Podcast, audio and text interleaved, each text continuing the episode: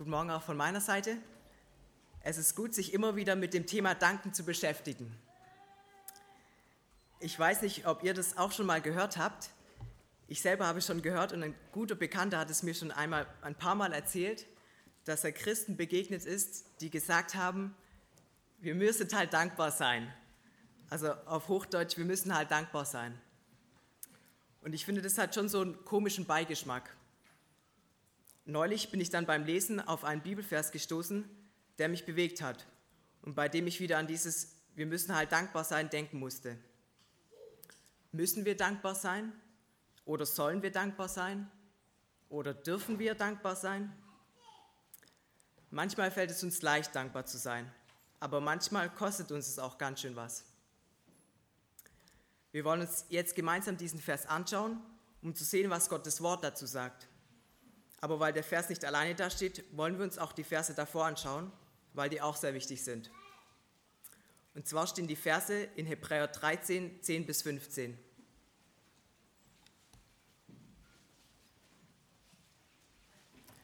Wir haben einen Opferaltar, von dem diejenigen nicht essen dürfen, die der Stiftshütte dienen. Denn die Leiber der Tiere, deren Blut für die Sünde durch den Hohenpriester in das Heiligtum getragen wird, werden außerhalb des Lagers verbrannt. Darum hat auch Jesus, um das Volk durch sein eigenes Blut zu heiligen, außerhalb des Tores gelitten. So lasst uns nun zu ihm hinausgehen, außerhalb des Lagers, und seine Schmach tragen. Denn wir haben hier keine bleibende Stadt, sondern die zukünftige suchen wir. Durch ihn lasst uns nun Gott beständig ein Opfer des Lobes darbringen. Das ist die Frucht der Lippen, die seinen Namen bekennen. Der Vers, der mich bewegt hat, ist der Vers 15.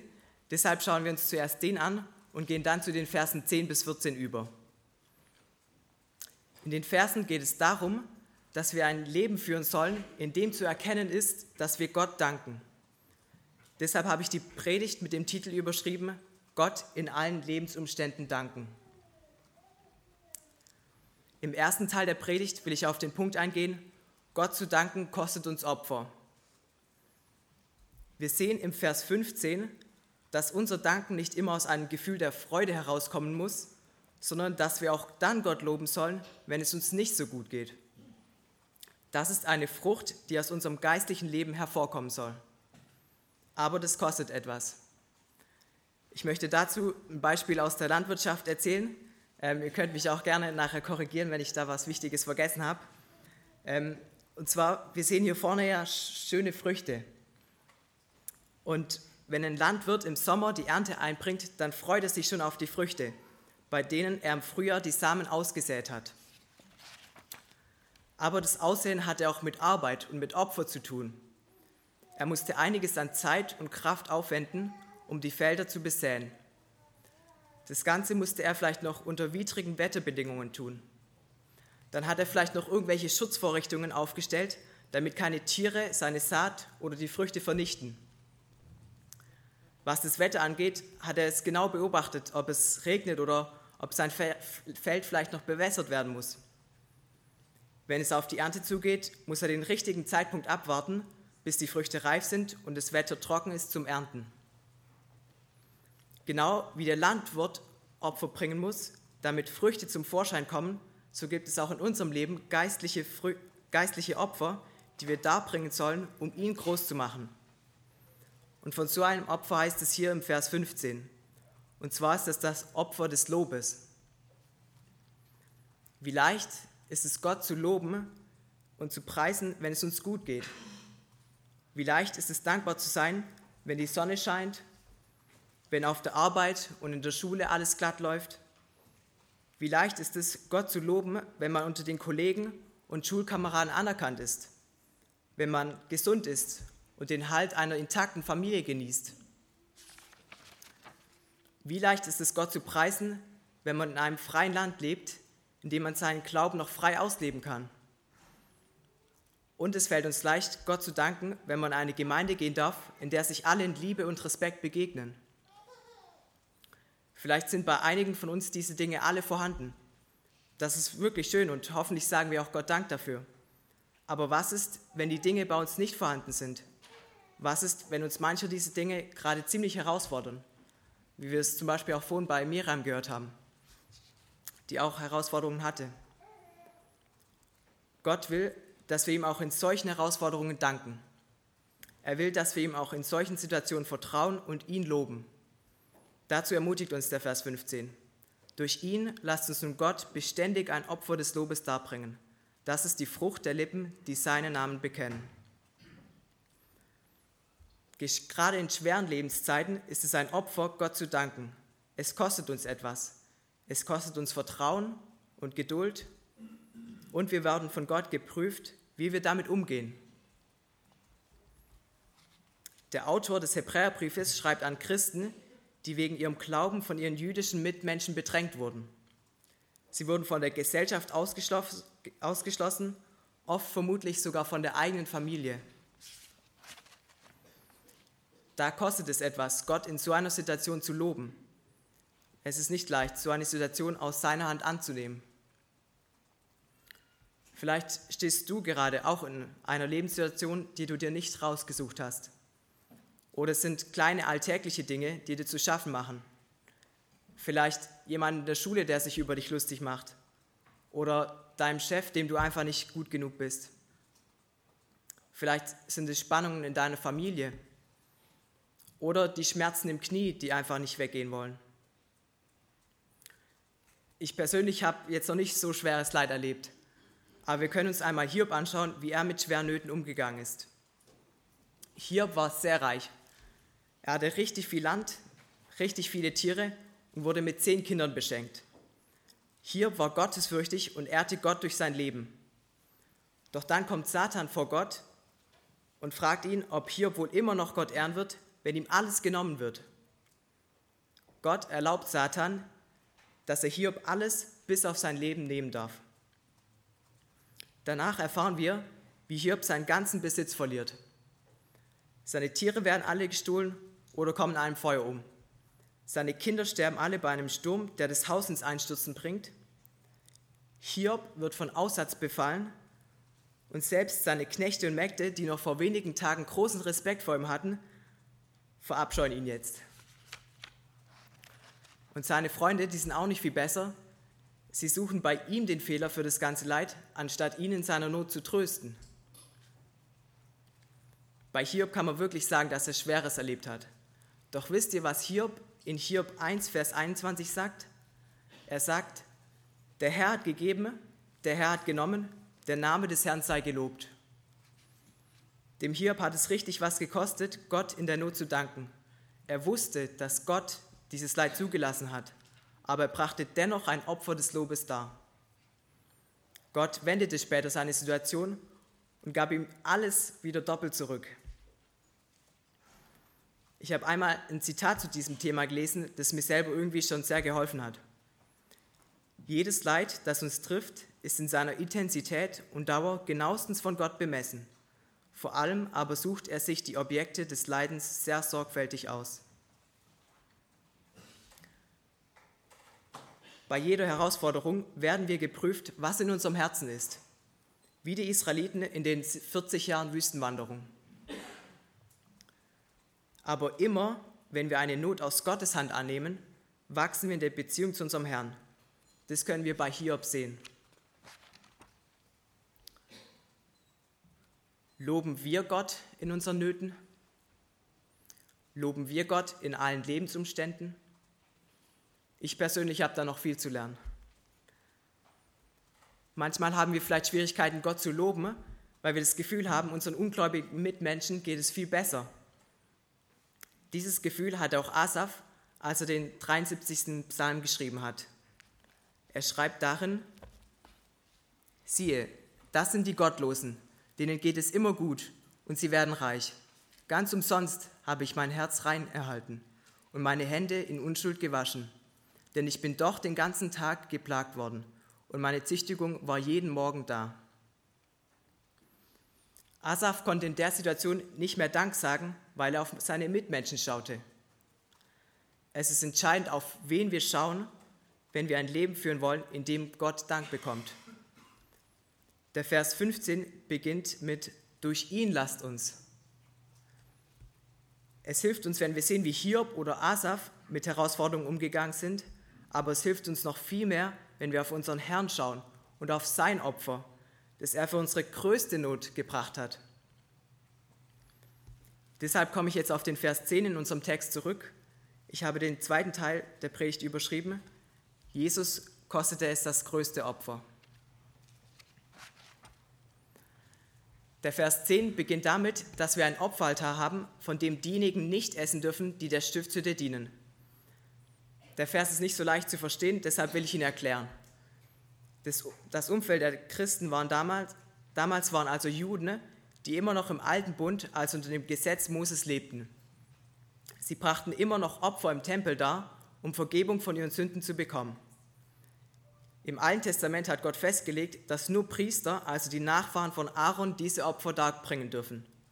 Nur sie und die Leviten durften an der Stiftshütte dienen. Die Opfer wurden im Alten Testament vor allem auf dem Brandopferaltar dargebracht, den es dann auch im Tempel später gab.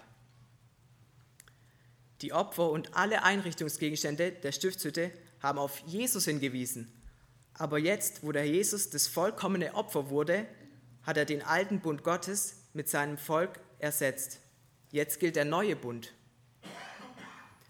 Mit dem Begriff Altar an dieser Stelle ist im Griechischen immer der Altar gemeint, wo dem wahren Gott geopfert wird. Wenn jetzt also der Autor schreibt, wir, also wir Christen, haben einen Opferaltar, dann meint, dann meint er das Kreuz von Golgatha, beziehungsweise Jesus selbst, der sich für unsere Sünden ein für alle Mal geopfert hat. Diejenigen jedoch, die jetzt noch der Stiftshütte dienen, dürfen nicht von dem Altar essen. Die Stiftshütte war zur Zeit Moses der Ort, an dem man Gemeinschaft mit Gott haben konnte. Die Priester waren aber an diesen Ort gebunden. Doch als Jesus gestorben war, zerriss der Vorhang im Tempel. Der Weg zu Gott war ab jetzt frei. Der Tempel war jetzt nicht mehr nötig. Der Autor will also sagen, Wer jetzt immer noch einem irdischen Heiligtum dient, der hat keinen Anteil an Jesus Christus. Ich denke, dass man den Punkt an dieser Stelle mit dem Abendmahl veranschaulichen kann. In 1. Korinther 11, Vers 27 heißt es, dass kein Unwürdiger am Mahl teilnehmen soll. Wer ist, es, wer ist denn in Gottes Augen würdig? In Gottes Augen sind nur die würdig, die zugeben, dass sie es selber nicht schaffen, Gottes Anspruch gerecht zu werden und die das Opfer von Jesus Christus für sich persönlich in Anspruch nehmen. Im Vers 11 beschreibt der Autor das Sühnopfer am Versöhnungstag. Einmal im Jahr schlachtete der Hohepriester zwei Tiere. Er brachte das Blut der Tiere ins Heiligtum der Stiftshütte und sprengte es auf den Sühnedeckel der Bundeslade. Beim Sühnopfer durften die Leiber der Tiere nicht gegessen werden sondern die wurden außerhalb vom Lager verbrannt. Auf diese Weise wurden den Israeliten alle ihre Sünden vergeben. Seht ihr die Parallele zu unserem Herrn? Jesus selbst hat in der Bergpredigt gesagt, ich bin nicht gekommen, um das Gesetz aufzulösen, sondern um zu erfüllen. Genau wie der Hohepriester das Blut ähm, Genau wie die Leiber der Tiere außerhalb vom Lager verbrannt wurden, so hat auch Jesus außerhalb von Jerusalem am Kreuz gelitten. Genau wie der Hohepriester das Blut der Tiere ins Heiligtum der Stiftshütte getragen hat, um Vergebung zu erlangen, so hat auch Jesus sein Blut ins himmlische Heiligtum zu Gott getragen, um für uns Vergebung zu erlangen. Jesus musste das nicht tun. Er selber hat keine Sünde begangen, aber er tat es für seinen Vater und für uns. Römer 3, Vers 25 macht das nochmal deutlich. Ihn hat Gott zum Sühnopfer bestimmt, das wirksam wird durch den Glauben an sein Blut, um seine Gerechtigkeit zu erweisen, weil er die Sünden ungestraft ließ, die zuvor geschehen waren, als Gott Zurückhaltung übte, um seine Gerechtigkeit in der jetzigen Zeit zu erweisen, damit er selbst gerecht sei und zugleich den rechtfertige, der aus dem Glauben an Jesus ist. Wir dürfen Gott in unseren täglichen Herausforderungen danken, indem wir auf Jesus schauen und uns vor Augen halten, wie er es auf sich genommen hat, von seinem eigenen Volk verstoßen zu werden, um uns mit dem Vater zu versöhnen. Aber es bleibt nicht allein dabei, dass wir an das Leiden von Jesus denken, sondern wir werden im Vers 13 dazu aufgefordert, mit Jesus hinauszugehen, also im Bild gesprochen, um seine Schmach zu tragen. Als Christen sollen wir uns mit unserem Herrn identifizieren und das bedeutet auch, mit ihm zu leiden. Mit Jesus zu leiden bedeutet, für die Dinge einzustehen, die Jesus in seinem Wort geboten oder selber gelebt hat. Wenn man heute zum Beispiel die Ordnungen Gottes für Ehe und Familie verteidigt, kann man richtig Druck bekommen. Ich habe diese Woche erst gelesen, dass einer Frau das Gefängnis droht, weil sie die geschlechtsumwandelnde Operation an einem 16-jährigen Jungen eine Form von Kindesmissbrauch nannte. Also bestimmten Leuten ist sie da auf die Füße getreten und die haben sie dann angeklagt. Dieser Fall war in England, aber ich kann mir auch gut vorstellen, dass es auch schon Fälle dieser Art in Deutschland gab. Aber mit Jesus zu leiden kann auch schon im Kleinen beginnen, wenn man zum Beispiel ausgelacht wird, weil man glaubt, dass Gott die Welt erschaffen hat und dass sie nicht durch einen Knall entstanden ist. Viele Christen in Asien, in Afrika und im Fernen Osten leiden mit Jesus nur, weil sie an ihn glauben. Aber der Autor begründet, warum Christen wegen ihrem Glauben leiden müssen. Er schreibt, denn wir haben hier keine bleibende Stadt, sondern die zukünftige suchen wir. Der Gedanke erfüllt mich immer wieder mit so einer großen Freude, dass unser Leben hier nicht das letzte ist, sondern nur ein kurzer Zeitabschnitt. Wenn wir Jesus in unserem Leben haben, dann wartet die Herrlichkeit beim Vater auf uns, die ewig ist. Und dafür dürfen wir Gott danken. Wir dürfen beten, danke Herr, dass unsere Heimat bei dir ist. Die jüdischen Christen damals hingen wahrscheinlich noch an Jerusalem.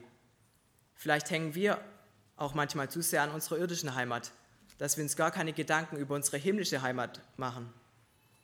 Wir lassen uns manchmal vielleicht zu sehr von dem Zeitgeist einnehmen, der sagt, lebe im Hier und Jetzt. Zumindest mir geht es manchmal so. In Philipper 3, Vers 20 steht, unser Bürgerrecht aber ist im Himmel, von woher wir auch den Herrn Jesus Christus erwarten als den Retter. Wenn wir mit dem Hintergedanken leben, dass wir hier nur noch eine kurze Zeit sind, dann leben wir anders. Dann begegnen wir Menschen bewusster. Dann haben wir ein größeres Anliegen, Menschen das Evangelium weiterzugeben. Weil viele Menschen keine Ahnung haben, was auf sie wirklich zukommt, was auf sie wirklich zukommt nach dem Leben hier. Ich möchte noch einmal auf den Vers 15 zurückkommen. Wir haben jetzt gesehen, dass es in unseren kleinen und großen Lebenssünden etwas kostet, Gott zu loben. Wir haben aber auch gesehen, wie wichtig es ist, dass wir, dass wir auf Jesus schauen, wenn wir in unseren kleinen und großen Nöten Gott danken wollen. Und wir haben uns angeschaut, was es bedeuten kann, mit Jesus zu leiden. In Galater 5, Vers 22 lesen wir von der Frucht des Geistes die Liebe, Freude, Friede, Langmut, Freundlichkeit, Güte, Treue, Sanftmut und Selbstbeherrschung ist. Hier im Vers 15 lesen wir, dass das Loben eine Frucht der Lippen ist, die seinen Namen bekennen. Und diese Frucht soll beständig sein. Sie soll nicht wie diese Früchte hier nur einmal im Jahr wachsen, sondern sie soll immer in unserem Leben zum Vorschein kommen, egal wie es uns geht. Ganz oft ist es so, dass unsere Nöte kleiner werden, wenn wir Gott danken und ihn anbeten, wie er ist, was er für uns damals getan hat und was er heute noch Gutes für uns tut. Was bedeutet es, seinen Namen zu bekennen? Wenn man Jesus ins Zentrum seines Lebens gerückt hat und sich nicht schämt, es auch zu sagen, der bekennt seinen Namen. An dieser Frucht des Dankens soll man uns erkennen, Möge der Herr uns dabei helfen, dass diese Frucht weiter wächst. Amen.